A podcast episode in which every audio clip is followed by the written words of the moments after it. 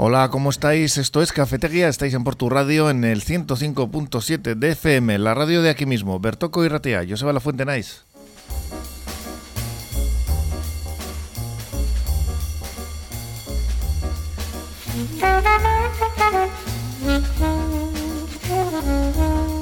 Estamos ya a nada más y nada menos que jueves, al 22 ya de, junio de este 2023, y tenemos en el control técnico a Josu García, que hará que todo esto suene como es debido, y en la producción ya está con nosotros, hola Marian.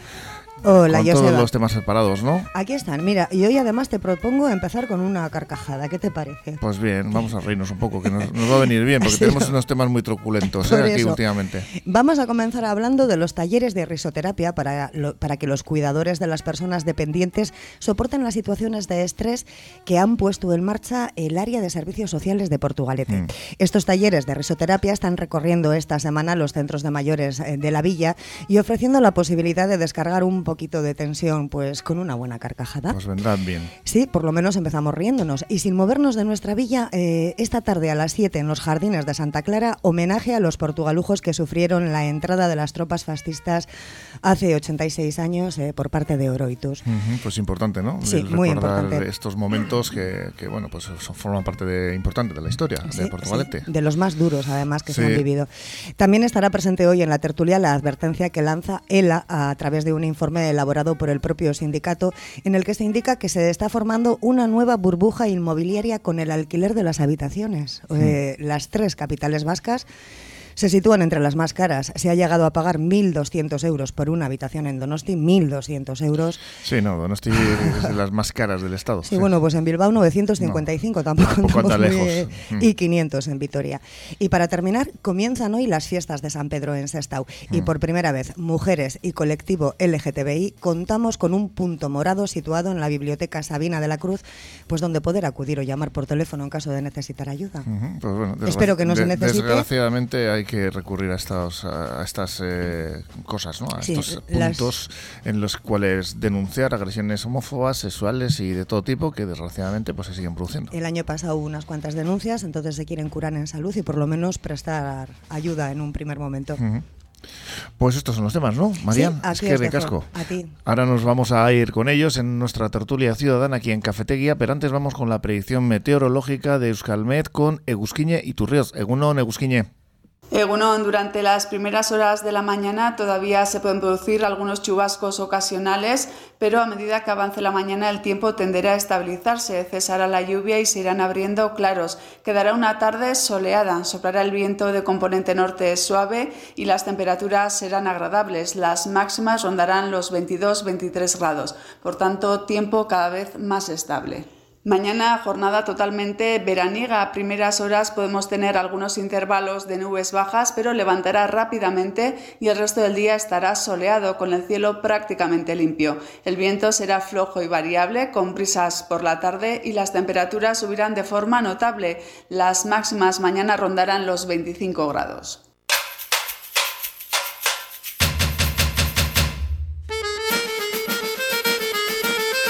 Pues ya estamos en nuestra tertulia ciudadana, hoy con eh, Sabino Santolaya, con eh, también eh, Iñaki Irasuegui y, como no, con José Gorostiza. ¿Cómo estáis los tres? Bien, bien, bien. ¿Con ganas de acabar la semana o qué? ¿Cómo lo lleváis?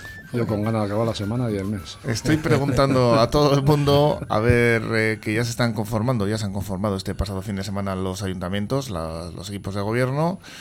Pues a ver qué tal, qué tal habéis visto esta ya ahora pues, con la resaca preelectoral, bueno, electoral pasada, qué tal habéis visto las elecciones. Aquí en Portugalete pues ya sabéis que, ha habido mayoría absoluta de Miguel Torres. Él se consideraba ochentero en ese sentido porque volvíamos a los 80, unos resultados que no se habían dado desde esa época.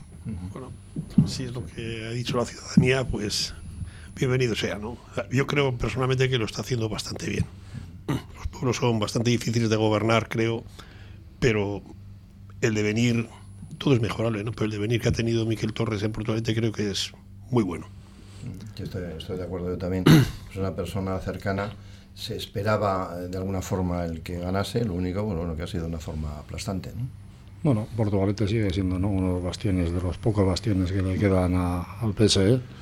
Eh, bueno, pues al fin y al cabo coincido con vosotros, ¿no? la buena labor del equipo municipal, en este caso encabezado por Miquel Torres, bueno, pues la ha validado otra vez, ¿no? otros, otros cuatro años.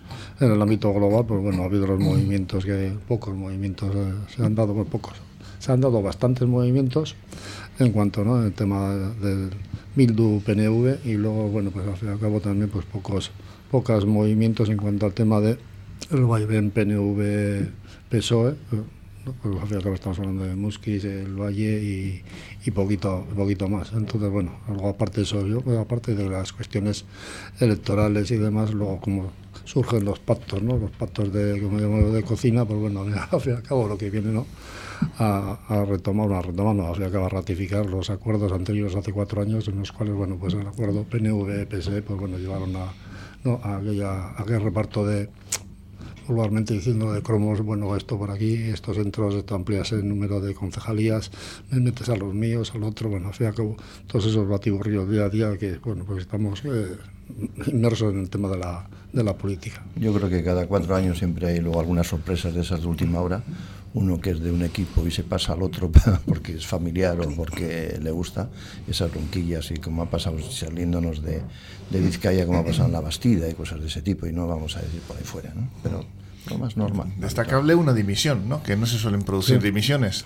Aquella celebración que le salió cara al elegido alcalde de Bermeo, que precisamente tuvo un accidente con el coche y dio triplicó la tasa de alcoholemia y él mismo pues eh, consideró que tenía que dimitir por ese acto pues que no era precisamente una, cuestión, una cuestión poner en valor ¿no? hoy en día ¿no? con el tema de que la gente que está inmersa y está al fin y al cabo ¿no? inmerso en temas judiciales y demás en un caso ¿no? en este caso pues la persona entiende, entiende no, reconoce que se ha pasado de, de, la raya, creo que hizo un exceso de celebración, pero también luego tiene la coherencia diciendo, oye, la dimisión al momento y yo creo que eso también pues le pone un poquito en valor ¿no? a, la, a la persona. Yo creo que sí, porque de, de, verdad, ¿no? Que es raro que se oigan dimisiones en el ámbito político, ¿eh? Y, y, y mira que, que, que hemos tenido, pues eso, Ahora hace poquito decían ¿no? que había uno que tenía que estar en la cárcel y todavía no ha entrado. en fin. Sí, pero bueno, yo creo también. No vamos a yo creo que empezaron una legislatura y el primer día que salta al terreno juego, o casi que está en el túnel de vestuarios, ya aparece con ese lío, sí, pues hombre, no parece el mejor mm. arranque, ¿no? Sí, eso estoy de acuerdo. Yo también, como me ha parecido curioso, es el, bueno, el veto. Eh, en Guernica, ¿no? A, sí, sí. a, a Gorroño, ¿no? Le han dicho, bueno, bien, vale, os apoyamos, ¿no? Pero tú al de un mes fuera, ¿no? O sea, me imagino que de todos estos años de legislatura que... El hermano, ¿no? Sí, el hermano, sí. Mm. Y parece sí, que pues ahora tendrían cuentas pendientes de todos estos años que ha estado presidente y dice, espera ahora un poco bien. Sí, pero estas cosas de, de, las negociaciones y de los pactos que, que ya pues eh, estamos viendo.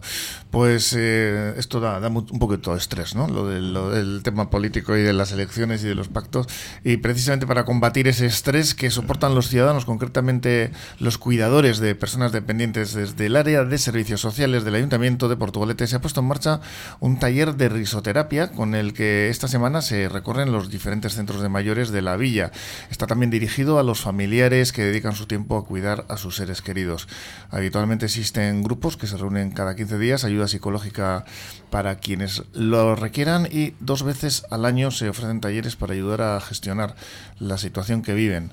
No sé si conocíais este tipo de talleres, habéis oído hablar de ellos.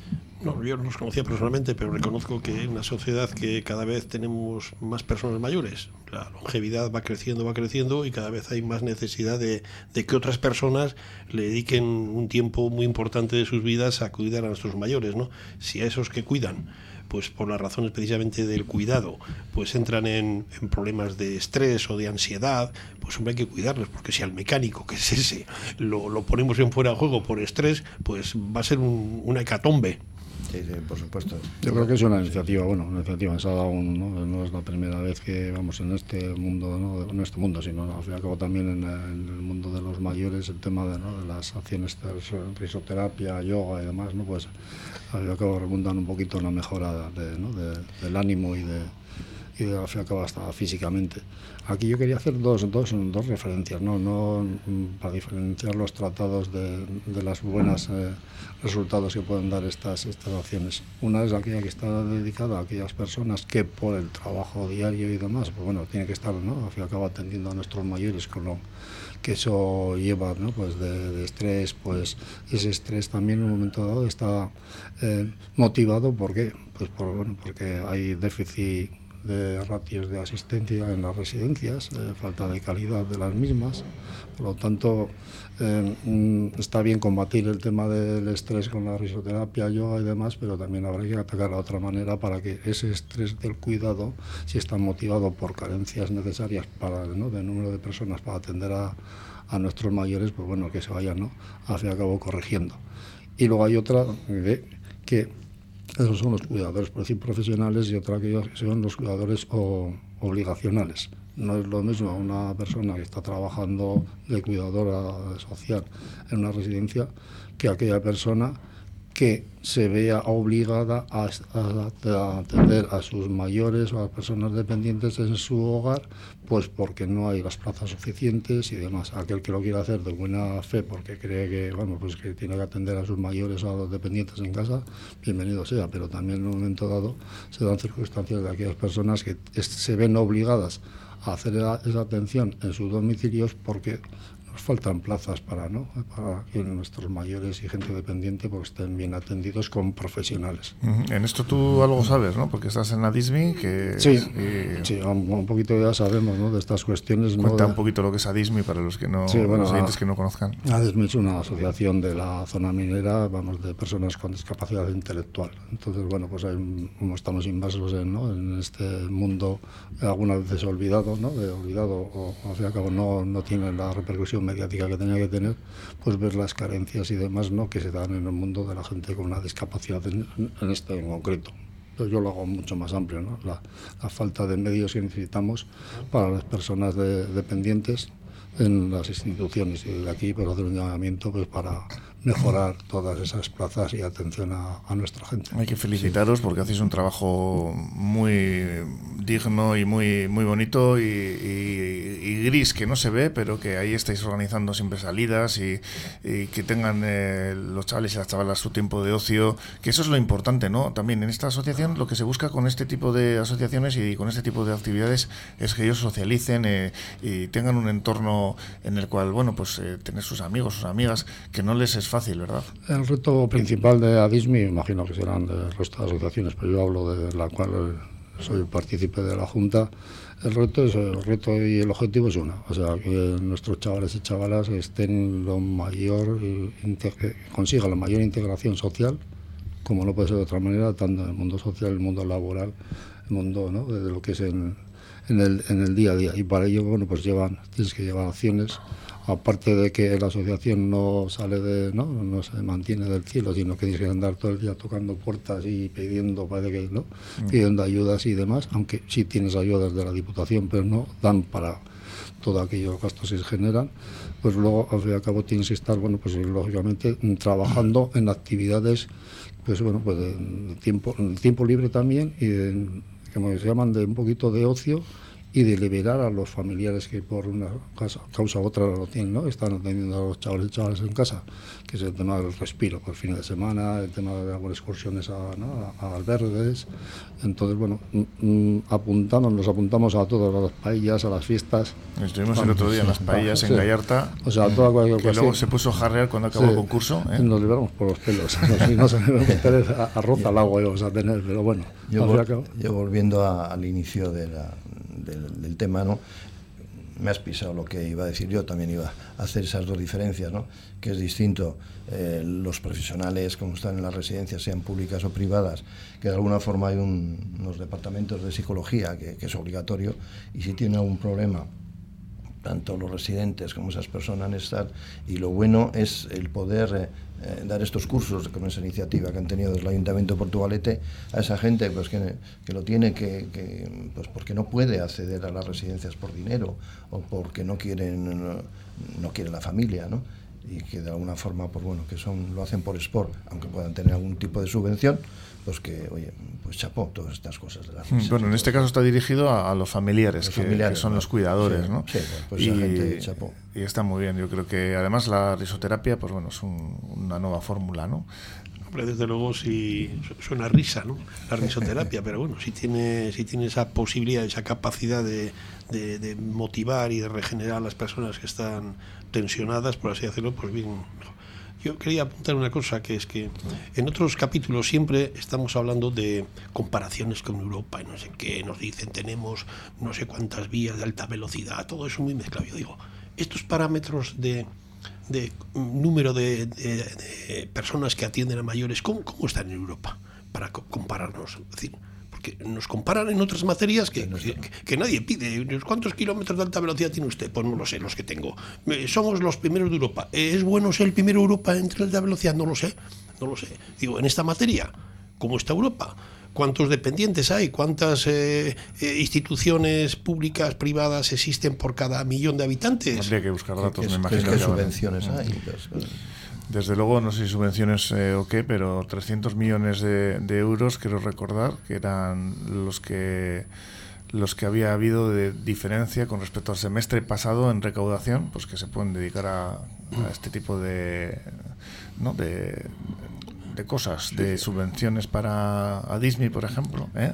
Sabino, y, para pues más talleres como estos. También en Portugalete, precisamente esta misma tarde, va a haber algo pues que yo creo que, os interesa a todos, que a lo que se puede apuntar pues prácticamente todo el mundo, porque es un homenaje en los jardines de Santa Clara a las 7 de la tarde a la población jarrillera en el 86 aniversario de la entrada de las tropas fascistas. Ya sabéis que el 22 de junio simboliza uno de los periodos más oscuros, más negros de la historia de Portugalete, momentos en los que pues bueno, fueron muy complicados por los numerosos vecinos que se represaliaron y los más de 500 niños que salieron exiliados, muchos de los cuales nunca regresaron a sus casas.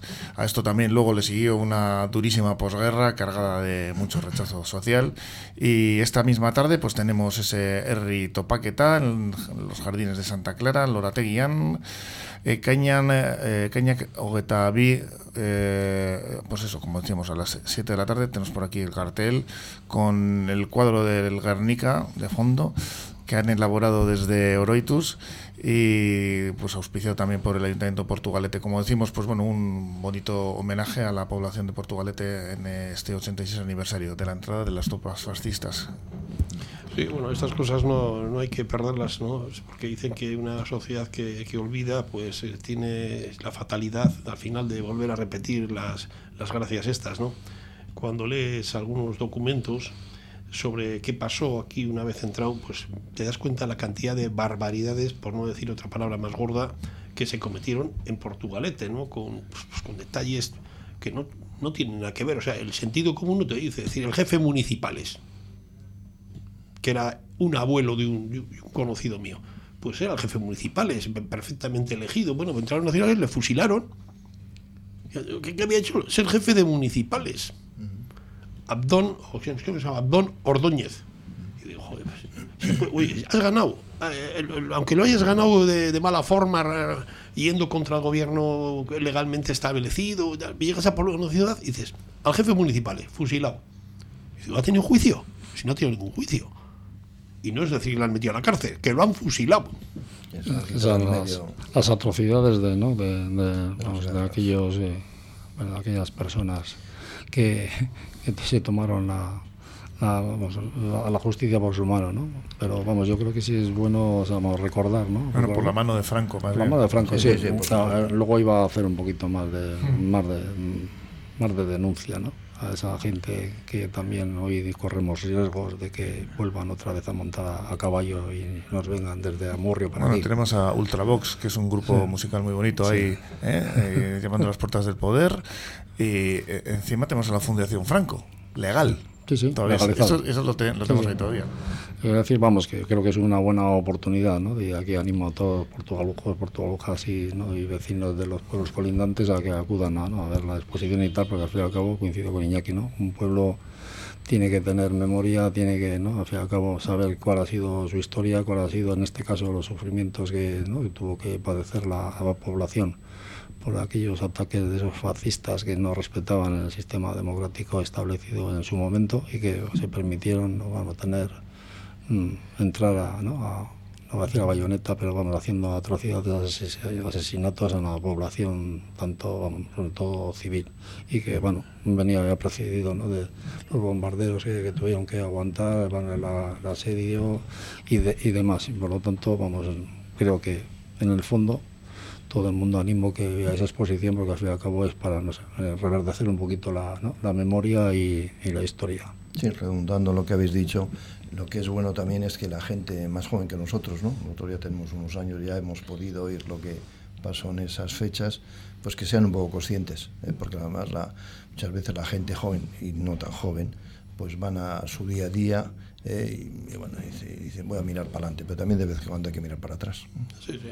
Además, eh, esto parece que era el modus operandi, ¿no? Porque una cosa dices, independiente de la irregularidad de haberse levantado en armas contra un gobierno legalmente establecido, bueno, incluso con ese detalle, ganas. Pero es que lo, cuando llegaron a los pueblos, y no solo aquí, si cuentas historias de Navarra, pues una verdadera barbaridad. Era verdadero revanchismo. Decir, oye, si ese señor a usted no le ha hecho nada. Estaba en este lado y usted estaba en el otro, pero de ahí a ese revanchismo que eran acuchillar ahí a la gente, eso es otro, otro negocio de, maldad, ¿eh? Pasar factura de, rencillas por un terreno, no sé qué, dicen, esta es la mía para llevarte por delante. Sí, sí. Pues os voy a leer lo que pone, si hacéis una pequeña búsqueda sobre la Fundación Franco. Fundación Nacional Francisco Franco. La Fundación Nacional Francisco Franco es una institución privada española creada en 1976 y cuyos objetivos son difundir la memoria y obra de Francisco Franco, jefe de Estado español, que aquí sí pone que estableció una dictadura de 36 años, algo que es innegable, pero ahí les tenéis. Totalmente legales. Pues esta es la realidad de una democracia con el jefe del Estado, que es el rey, y estas cositas. Muy bien, pues seguimos con más temas. Una, democracia en la cual pues, algunos partidos eh, ¿no? han estado trabajando y posicionándose políticamente para sacarlo de donde lo habían metido y todavía había algunos partidos que se llaman, entre comillas, democráticos que se oponían. Mm, sin, sin, poner, sin poner apellidos, pero cada uno creo que es mayorcito ya de edad para saber de, ¿De qué siglas estamos hablando? Y con un jefe del Estado al que nadie ha votado también, ¿no? Habría que decir. Bueno, pues ya sabéis, Rito Paquetá, este homenaje a la población de Portugalete que va a tener lugar este 86 aniversario en, la, en los Jardines de Santa Clara a las 7 de la tarde con la coral Pleamar eh, en la despedida y una eh, Flores Caincha, una ofrenda de flores que también tendrá lugar en este homenaje. Pues seguimos con más temas porque en el informe elaborado por el sindicato ELA sobre el estado de la vivienda en Euskadi advierte de que el mercado de alquiler de habitaciones puede convertirse en una nueva burbuja inmobiliaria, una modalidad de alquiler utilizada sobre todo por jóvenes ante la imposibilidad de independizarse que no pueden comprar su piso y pues, lo tiene que compartir con otras personas. Pueden alcanzar eh, precios eh, bueno, de, pago, en este caso del alquiler de los 1.200 euros mensuales, situándose como los precios más altos de todo el Estado. Y, bueno, pues eh, esto parece que lejos de, de, mejorar está empeorando, ¿no? ¿Qué os parece? Bueno, la verdad es de que yo que llevo muchos años en este tema, eh, sí, que tú, estás en el sector además, José. Llevo, 47 años en este tema.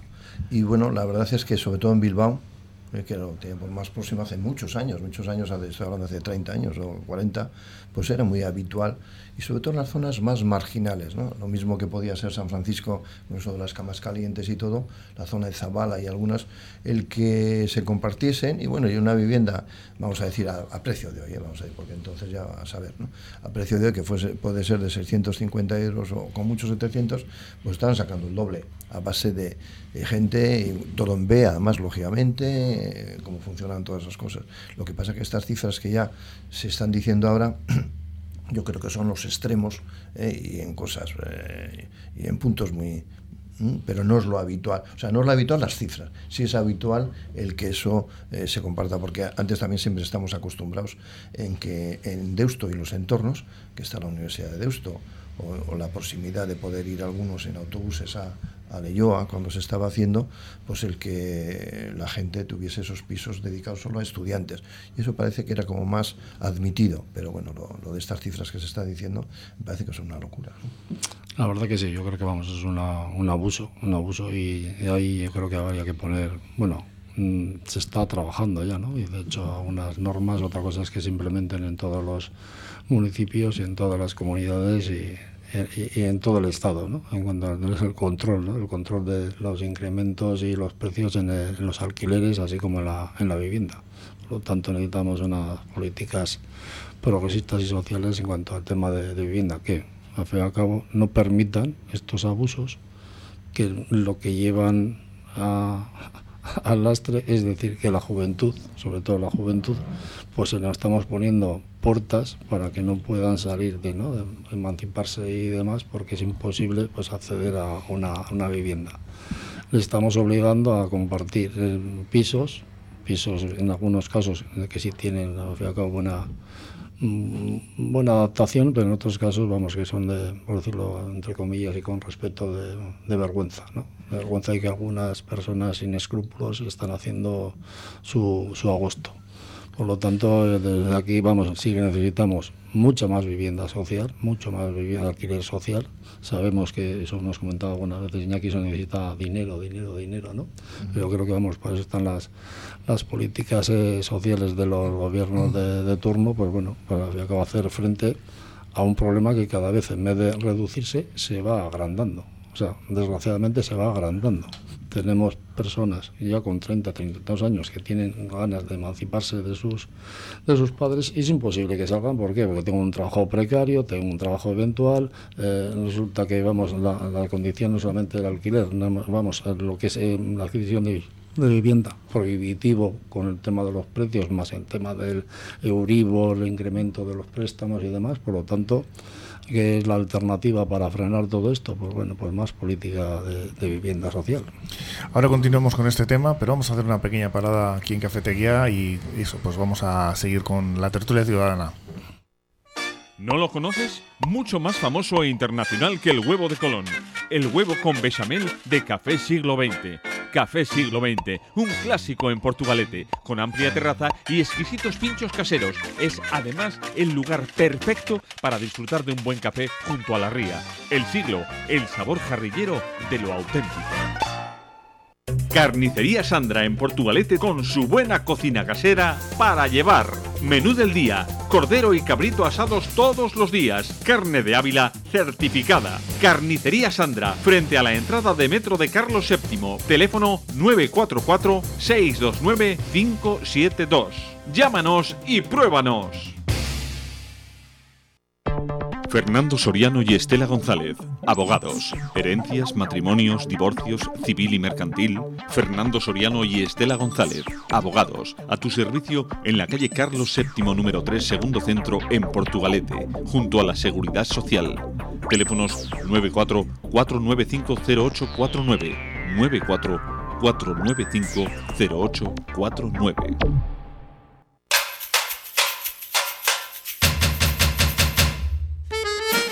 Pues continuamos en nuestra tertulia ciudadana aquí en Cafetería en Portu Radio, ya sabéis, en el 105.7 de FM con ese informe de ELA sobre pues, el alquiler de habitaciones de las capitales vascas, entre las más altas del estado. Aquí estamos con Sabino Santolaya, José Rago Gorostiza, e Iñaki Irasuegui. Y datos que señalan concretamente que, por ejemplo, en portales como El Idealista y Fotocasa, para alquilar una habitación, los eh, precios oscilan entre 250 y 1.200 euros mensuales en Donosti, 240 y 955 en Bilbao y 250 y 500 euros en Vitoria, en, referencia a lo que es la media de edad de los que tienen que acceder a este tipo de alojamientos, es de 32 años en Donosti, 34 en Bilbao, 42 en Vitoria. Pues eh, lo que decíamos antes, ¿no? que ahora parece ser que es la única opción que tienen los jóvenes para alquilar, el alquilar una habitación y fijaros qué precios, ¿no? Sí, y al final, como le sigamos dando vueltas a la rueda esta, pues al final en la misma habitación están alquilados dos. Uno trabajará al relevo de mañana y otro al de noche. O sea, la misma habitación para dos, ¿no? Pero y encima es, supongo, supongo que el control sobre este tipo de alquileres será bastante delicado, ¿no? En definitiva, que igual muchos de los ingresos que los propietarios tienen por esas habitaciones alquiladas es en dinero negro, que no aflora por ningún sitio. Todavía nos olvidamos hace unas creo algunas tertulias donde salía un tema donde en un, no sé si se recuerda, en un piso en Baracaldo que tenía empadronados a, 25, que por el mero hecho de darles la titularidad del empadronamiento, pues el tío cobraba. Decir, oye, ¿quién quiere venir a empadronar de aquí? Yo te empadrono. Pum, pum, y digo, yo, ¿qué control tiene que en un piso había empadronados 25 personas? Y digo, cuando va un señor al padrón municipal, dice, oiga, su casa que es elástica, porque vamos, empezar a empadronar 25 y todos van cabiendo, pues hombre, no se entiende el control que hay sobre ese empadronamiento, ¿no? Hay que dar de vez en cuando a la tecla y ver y dice, oye, a ver dónde entran 25, ¿no? en aquel caso, vamos, era de la denuncia por que el, el, propietario, aparte ¿no? de darles el tema de la, el meterles en el censo, luego esas personas utilizaban ya el tener, ¿no? estar censados para pedir ayudas a la media ah, y les, les pillaron. Picaresca siempre va a haber, pero sí, yo creo que medios hay y son capaces hoy en día, ¿no? las administraciones y en este caso los que están dedicados a la, a recolecta de, de, la pasta, yo creo que vamos, tienen medios más que suficientes, cada nada un poquito que se quiera y dar un cuarto de vuelta para controlar de dónde vienen los ingresos, aunque sean en B, pero solamente es ponerse a, ponerse a ello. Hay ciertas personas, incluso hasta eh, jurídicas, ¿no? que organizan sociedades para esto y la verdad que lo que, lo que les interesa es eh, la pasta, o sea, sacar dinero, dinero, dinero y le da igual. Las sociedades igual, sí, igual, es igual si cobran parte en A y parte en B. Pero yo diría, como has dicho tú, Iñaki, que gran, gran parte de esta gente no declara. Y entonces hay un dinero ahí oscuro, aparte del expolio que estás haciendo a, esas personas que están en unas condiciones con un baño ahí ¿eh? y una cocina a compartir y estén pagando habitualmente menos de 300 o 400 euros, pues es difícil encontrar en, en un piso, una esquina, que puede ser, si es de Portugalete o si es de Bilbao, pues en una zona marginal. Vamos a Pues, eh, pisos patera aparte, que era el fenómeno que estáis mencionando. Eh, José Rat, que tú que pues estás en el eh, en, este tinglado de, en este sector y conoces bien todo, todos los recovecos, los datos son que no se encuentran alquileres por menos de 600 euros, el 30% del salario medio de un trabajador. Esto, ¿A qué se debe que, haya habido este incremento en los precios y que cada vez vaya, vaya más? Bueno, pues al final es la oferta y la demanda. Mm, mm, Portugalete. Nosotros, eh, y somos de los. En, la residencia, algún piso en la calle en medio, hemos alquilado 550 euros, pero es como algo excepcional te sales de, de esas sitios, tú, cualquiera que preguntas en Portugal, no encuentras, y te tienes que ir a 650 o 700 en, en sitios un poco...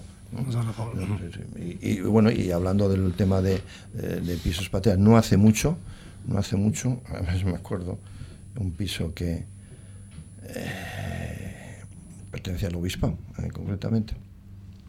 Estuve viendo, haciendo la tasación hace un año y pico, y eran unos chinos y quedé con un chico joven y fui pronto a la mañana, ¿eh? once y media, jo, aquello era increíble. Había por lo menos media docena allí de, en ese momento, ¿eh? pues que no estarían trabajando, ¿eh? y bueno, y continuamente, pues, eh, pues eso, las camas calientes, ¿no? Exagerado. Pues el informe además deja en muy mal lugar la ley de vivienda porque habiendo, como hay, 46.000, casi 47.000 viviendas deshabitadas, en este caso, la nueva ley que pretende movilizar supuestamente la vivienda vacía no lo hace porque no existe ninguna obligatoriedad, es lo que denuncia este estudio. Y lo mismo que ha ocurrido, por ejemplo, con la ley de la mm, vivienda de la Comunidad Autónoma Vasca y su posterior decreto sobre vivienda vacía de 2021, donde los ayuntamientos pueden establecer cánones sobre las viviendas vacías para tratar de movilizarlas. Sin embargo, esto no se está produciendo, no hay una voluntad real, es lo que denuncian desde ELA, y la ley es insuficiente en materia de desahucios, pese a tener pequeños avances, y crítica que, critica perdón, que se olvide de la turistificación de las ciudades y de las consecuencias que esta tiene en el problema de la vivienda. Cada vez son más las viviendas que se destinan al uso turístico en nuestras ciudades en detrimento del parque de vivienda en alquiler. Recuerdan desde la y ante esta fotografía exigen un cambio de modelo en las políticas de vivienda que pasan en principio por aumentar el gasto de las administraciones en vivienda al menos hasta el 2% del PIB, del Producto Interior Bruto, y junto a ello quieren que el derecho subjetivo a la vivienda se cumple. Eh, de forma efectiva, quieren que se cumpla de forma efectiva, reformulando los requisitos de acceso y favoreciendo que estos colectivos más vulnerables tengan acceso a una vivienda digna, impulsando también el alquiler frente a la propiedad, movilizar a todas las, eh, todas las viviendas deshabitadas y destinarlas al alquiler, y la paralización de los desahucios, la limitación de los precios de alquiler, en todas las zonas, no solo en las zonas tensionadas y limitación y control de las viviendas de uso turístico. Pues estas son las medidas que desde la creen que son las adecuadas para frenar este este, este, este como denuncian ellos, esta burbuja ¿no? inmobiliaria, no sé qué os, parece. Eh, la semana pasada tuve la oportunidad de bajar a Sanlúcar de Barrameda, que es una zona bastante turística de, de la zona de, de la zona de Cádiz, y ves allí en los, los, informes de las publicidades de las inmobiliarias, en el medio de, de Sanlúcar, que es una ciudad que tiene 60.000 habitantes, no pensamos que es un pueblo recóndito, ¿eh? es difícil, o sea, es difícil que un alquiler pase de los 500 euros. Estamos hablando, de todas maneras, de una comunidad, la andaluza, con un altísimo grado de, paro ¿eh? y con bastantes problemas. Sí, sí, y además eh, seguramente que eso también y, hay que... y más en concreto Cádiz creo que es la más eh, la que más problemas tiene en este sentido de, de trabajo, vamos, de, sí, sí, sí, de, de ocupación de gente. Pues te, te, encuentras con 500. Bueno, eh, esos pisos normalmente solo salen en arrendamiento en los meses de, digamos, los otoños y los inviernos, ¿no? Cuando repunta, porque es una zona también bastante, bastante turística, pues salen los esa turistificación que de los pisos, ¿no? Perfectamente un mes puede estar en 3.000 euros el mismo piso. Sí, eso que dice señor que de turistificación, yo hace poco he tenido, hablando de Bilbao, ¿eh? Eh, que hacer y empaparme más eh, de este tema, una valoración, un pequeño edificio en Bilbao, y como datos puedo dar que la media en Bilbao que se saca por día en estas viviendas turísticas anda entre 120 y 130 euros y que la ocupación anual puede andar en un 65 y un 70%. Empiezas a hacer números y dices, joder, chico, es que eso es tremendo, ¿no? Eh, al que tiene dinero y ahí está. Ahí, podemos ver un está proliferando. los motivos ¿no? de, esta burbuja inmobiliaria, ¿no? Eh, eso, ese no la veo. Se están haciendo varios hay, edificios. Hay que subrayar, ¿no, José Ra, como tú bien sabes, en, el mercado, que Bilbao y su y el Gran Bilbao ahora mismo son un foco turístico en, en, eh, en, al alza, ¿no? Y que está trayendo cada vez más turismo, ¿no? Esto, esto puede ser uno de los motivos, ¿no? Sí, sí, por supuesto. Al final es lo que decimos, la oferta y la demanda, ¿no? Hay demanda de este tipo, se hacen números y entonces hay cierta gente que dice, bueno, pues me voy a dedicar a hacer inversiones. Yo creo que también, aparte que sea un, auge y demás, yo creo que vamos a... falta control. O sea, un control, un control del tema de lo que es la vivienda, un control, o sea, intervención, así de claro. en este Esto caso, denuncia él al final. Una, intervención en el mercado del alquiler y de la venta de, los pisos, pues, al fin y al cabo, bueno, pues para que esa esa burbuja se vaya desinflando, porque si no, pues, bueno, pues haremos análisis de cuántos pisos turísticos están, el incremento de los mismos, el tema del alquiler, el tema del aprovechamiento de algunas personas propietarias sin escrúpulos, pero al fin y al cabo dice todo eso está en un molde que hay que ajustarlo. Y ajustar, ¿qué se dice? Pues ajustando, dicen, pues lo siento mucho, te voy a intervenir y tiene capacidad el ayuntamiento o la comunidad autónoma, pues bueno, para interferir y marcar precios máximos que no puedan oscilar de lo que fuere. No sé si el 20% del salario medio o... Las intervenciones o el tipo de sociedad y cómo funcionamos o tienen muchas pegas y habría muchos recursos, pienso yo. Pero bueno, por supuesto que tienen que intervenir. ¿Hasta dónde pueden intervenir? Y luego, pues al final, como que dices que como sueles comentar tú, Iñaki, yo también siempre comento, eh, lo que hace falta es dinero. ¿eh? Y bueno, y aprovechando eso, y tiene que hacer el Departamento de Vivienda en este caso, pues más inversiones, sobre todo en edificios, y llegar a acuerdos con promotores y pagar unas cifras eh, llevaderas para hacer edificios en alquiler. Pues pasa que es complicado. Vamos a terminar con el último tema porque nos acabamos, nos quedamos sin tiempo. Y en Sestao, que comienzan las fiestas de San Pedro, se va a contar por primera vez con la instalación de un punto morado para mujeres y el colectivo LGTBI, situado en la biblioteca Sabina, eh, Sabino de la Cruz hasta el próximo domingo, día 2 de julio. Va a permanecer abierto de domingo a jueves desde las 12 eh, de la noche hasta las 4 de la madrugada, alargándose dos horas más en el caso de los viernes y sábados para acceder a este servicio pionero en el municipio, se podrá acudir directamente a este lugar o llamar al teléfono 747434943 y comentar el punto en el que la persona se encuentra para poder ser atendida. Pues una medida que, parece ser que es necesaria y que bienvenida sea, ¿no? Sí, desgraciadamente, vamos, a, estamos ya ¿no? Eh, acostumbrados de que no hay fiesta de, algún pueblo ¿no? de las zonas aquí. En el mismo Gallarta, hemos tenido el, caso de los tocamientos, de este en las, barracas, que está detenido ya, por cierto, está en la cárcel. Desgraciadamente, pues mm, vamos a, sufrir seguramente algún tipo de esto de denuncia de agresión y demás, y pero bueno, pues a ello por lo menos poner un poquito de atención, ¿no? Pues para agilizar los trámites oportunos de lo que es el asesoramiento y la intervención, pues el policial en su caso, pues bueno, para detener a esta cuadrilla o a esta lacra que tenemos, eh, bueno, desgraciadamente en esta, en esta sociedad. Bueno, yo voy a decir pocas palabras, ¿no? Yo en este caso soy bastante contundente, creo. decir, a este tipo de personajes que no se quieren integrar a la sociedad hay que darles leña hay que darle leña. Más allá de meterles en la cárcel, bueno, está muy bien meterles en la cárcel, han tenido un devenir en el pasado que, que, casi les hace justificar este tipo de comportamientos, pero hay que darle leña.